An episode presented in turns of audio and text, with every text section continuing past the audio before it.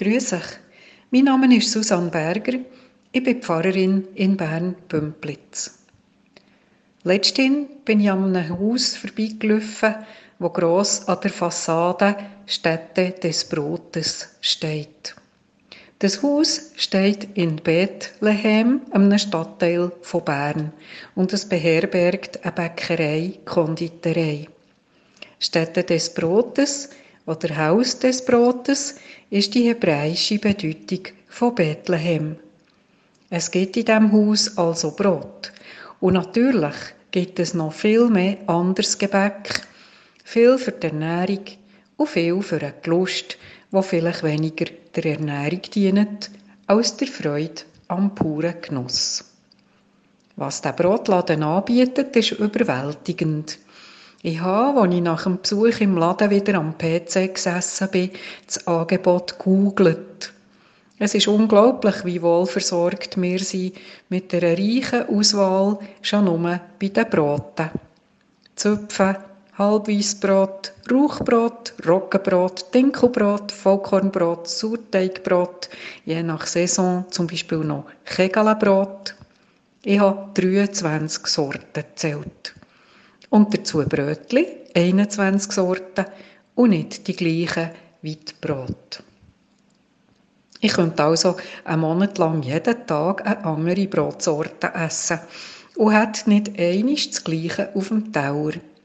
Und ich bewundere die Fantasie von dem Bäck oder dieser Bäckerin, dass ihm oder ihr alle diese Varianten von einem Grundnahrungsmittel sind eingefallen. Daneben gibt es, wie angetönt, ebenfalls vielseitige Auswahl an Gebäck und Leckereien, die einem verführerisch anmachen und mit Bedacht sollten konsumiert werden. Die Wahl fällt mir manchmal schwer. Vielleicht geht es euch auch so. Ich betone jetzt mehr die Freude an der Auswahl und an der Abwechslung, als dass ich eine Klage über unsere Multi-Optionsgesellschaft einstimmen möchte.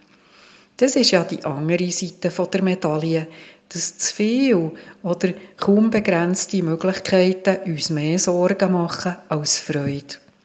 Die Qual der Wahl nennen wir das. Die Wahl ist jedenfalls grösser als die, die die Menschen in der Wüste als Manna jeden Tag bekommen. Viel, viel mehr. Und wir dürfen also ebenso viel mehr dankbar sein dafür, dass wir ein grosses Angebot zur Wahl haben. Auswahl aus einem grossen Angebot ist für uns heute eine Selbstverständlichkeit. Wie häufig achten wir darauf? Wie sehr haben wir uns daran gewöhnt? Wie selbstverständlich ist für euch das tägliche Brot? Haben wir Anrecht auf das tägliche Brot, wie uns in der Bibel verheißen ist, beziehungsweise Gott uns zugesagt hat? Wie umsichtig gehen wir mit dem Brot um?